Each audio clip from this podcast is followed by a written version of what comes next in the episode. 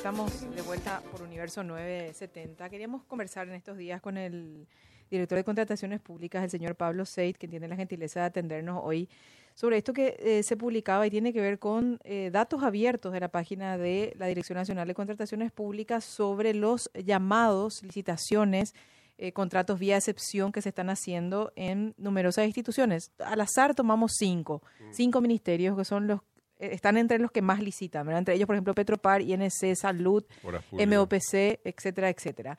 Llama la atención la cantidad de licitaciones que se han convocado desde abril, desde comienzos de abril hasta ahora. Eh, vos decís, bueno, pero sí, el Estado tiene que seguir funcionando, ¿verdad? Lógicamente se tiene que seguir comprando, pero hay algunas compras que llaman la atención, en primer lugar, por los montos, en segundo lugar, por la urgencia y en tercer lugar, por esto que por el mecanismo, exactamente, por esto que mencionaba eh, la gente del equipo de transición del nuevo gobierno, de lo que, lo que se intenta es evitar ese fenómeno, de alguna manera, tratar de evitar, no creo que lo eviten, el fenómeno de las cajas vacías, que fue una situación muy particular en, en, los primeros meses del gobierno de Horacio Cartes, cuando reciben la gestión de Federico.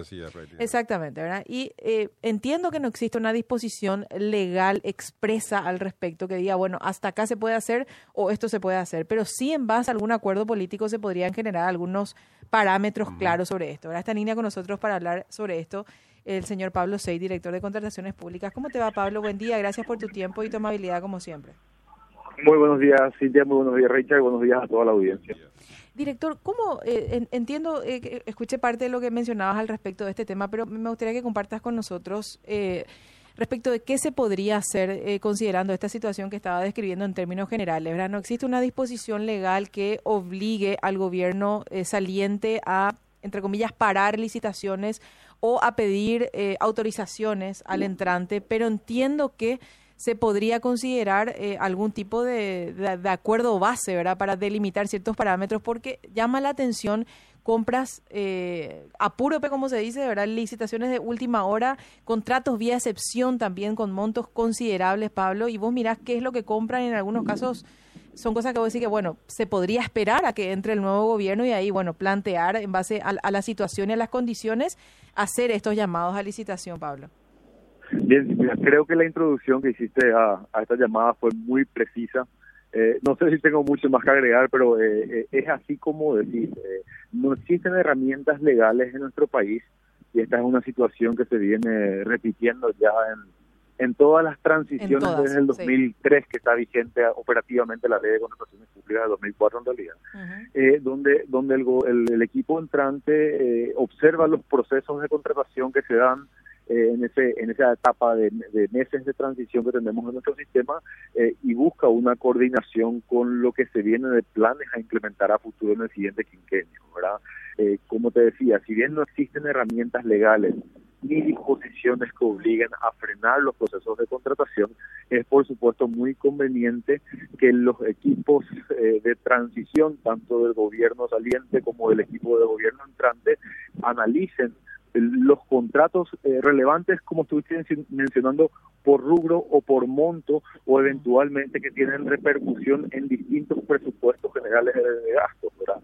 Muchos de los contratos que firma el Estado, por ejemplo, los contratos de obra, repercuten en dos, tres o hasta en cuatro presupuestos, presupuestos anuales. Así mismo. Entonces, sobre todo ese tipo de contratos son importantes que sean coordinados por los equipos de transición porque repercutirán en las posibilidades de gestión del, del, gobierno entrante y también, como mencionaba en una conversación con colegas tuyos días anteriores, por una cuestión de estabilidad para el mercado. Recordemos que estamos hablando de un mercado finalmente que es el de las compras públicas y ese mercado necesita de estabilidad como cualquier otra otro eh, otro ámbito de intercambio de bienes, servicios y, obras, ¿verdad? Los proveedores de estos contratos también van a tener su dosis de inseguridad cuando se presenten este tipo de situaciones. Entonces es muy conveniente que sea uno de los temas fundamentales a analizar rápido por, los, por ambas partes del equipo de transición que se ha formado y que se pueda definir eh, qué política tomar respecto a estos contratos. Obviamente, como mencionaste, el Estado no puede parar, hay contratos que no pueden de ninguna manera dejar de implementarse, provisión de ciertos insumos, provisión de medicamentos, de servicios fundamentales, y otros que eventualmente podrían considerarse eh, postergables a los efectos de mejor coordinación para la implementación de paquetes más completos de contratación o de otros planes del gobierno entrante. Es una cuestión natural que no tiene nada que ver con política partidaria ni grupo político de uno u otro sector, sino simplemente el funcionamiento de la institución más compleja que tenemos, que es el Estado. Así es. Entonces, es, un tema fundamental categóricamente, es un tema que corresponde analizar los equipos de transición, pero por supuesto, por supuesto, eso no obsta a que si eventualmente llegase a detectarse algún tipo de irregularidad o elemento que amerite análisis, la Dirección de Contrataciones Públicas eh, tomará las acciones que, que tiene en su carta orgánica para investigar, para suspender procedimientos, como lo hace regularmente en cualquier, cualquier caso. Eh, así como decís, Pablo, porque el, el, riesgo que se corre es que, bueno, eh, se, se, se, pongan entre, se pongan en entredicho eventualmente ciertas compras, ciertos montos, cierta ciertos criterios en, algunas, en, algunos entes públicos a la hora de, hacer estas compras que son eh, multimillonarias, ¿verdad? Y se corre el riesgo de que asuma el nuevo gobierno y se tenga que decidir o, trancar o frenar o en algunos casos rever incluso ciertas compras, lo que acarrearía un montón de perjuicio partiendo solamente de la pérdida de tiempo y, dinero. Lo mejor, desde mi punto de vista, para mí lo mejor es que los equipos de transición trabajen eh, de manera prioritaria sobre esta cuestión de los contratos mm. a implementarse en este periodo y decidan cuáles eventualmente pueden crear o cuáles ya se pueden implementar.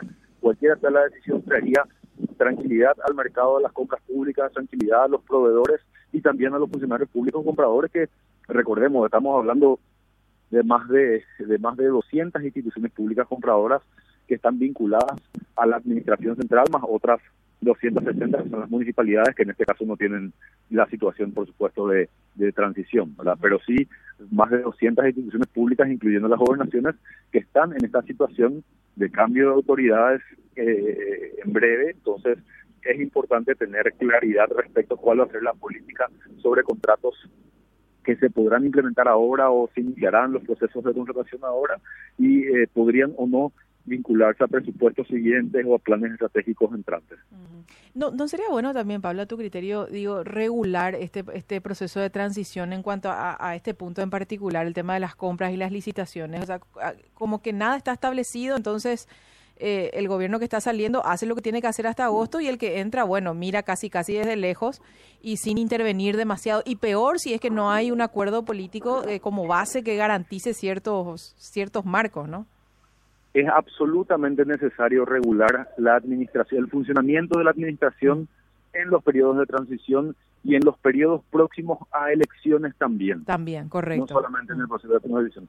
En el derecho comparado tenemos varios ejemplos de cómo se analiza la cuestión referida a las compras públicas, qué compras públicas no se pueden hacer, qué compras públicas sí se pueden hacer, a quién se debe dar exposición sobre esas compras públicas en diferentes modelos que tenemos en la región pero no solamente en materia de compras públicas, sino en el funcionamiento de toda la administración, en la materia, en materia de contratación de funcionarios públicos, en materia de organización presupuestaria, etcétera, etcétera, es conveniente que existan reglas claras al respecto. Hoy día tenemos una transición administrativa ordenada, pacífica, que no hay mayor problema, pero podría ser diferente la situación. Eh, tenemos eh, casos de, cambios de gobierno que son mucho más traumáticos para la administración y el Estado no puede dejar de funcionar al respecto. Por eso, entonces, es importante tomarnos justamente ahora que desde el 15 de agosto hasta hasta la hasta entrada al periodo de elecciones municipales tendremos un periodo descontaminado de intereses particulares referidos a la a un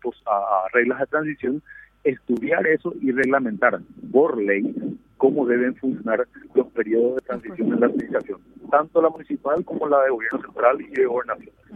Desde tu posición, Pablo, como director de, contrataciones públicas, eh, ¿hay alguna eh, información o alguna alguna consideración que vos eh, tengas que hacer al, equipo de transición sobre esta situación en particular? ¿La pensás hacer? ¿Te corresponde o no, Pablo? Eh, no, no, yo todavía no tuve ningún pedido especial de opinión y, información. Eh, lo que sí recomendaría es simplemente lo que estuvimos mencionando en toda esta, comunicación, priorizar la decisión sobre cómo van a ser implementados los procesos de contratación en este periodo, cuál va a ser el filtro para decidir eh, qué aplazamos, qué ya implementamos. Entonces la Dirección de Contrataciones Públicas también puede puede continuar con esa coordinación en la parte de implementación de procesos. Esta nueva ley de compras públicas ya se está aplicando, Pablo, ¿no?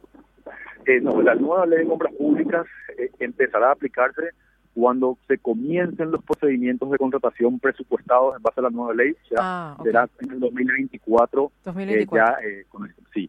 Y aparte de la nueva ley y el nuevo decreto que ya tenemos borradores listos, está todavía un proceso final de ajustes de redacción. Eh, más interesante de implementar esta nueva ley es que tenemos que diseñar un sistema informático que replique lo que dice la ley.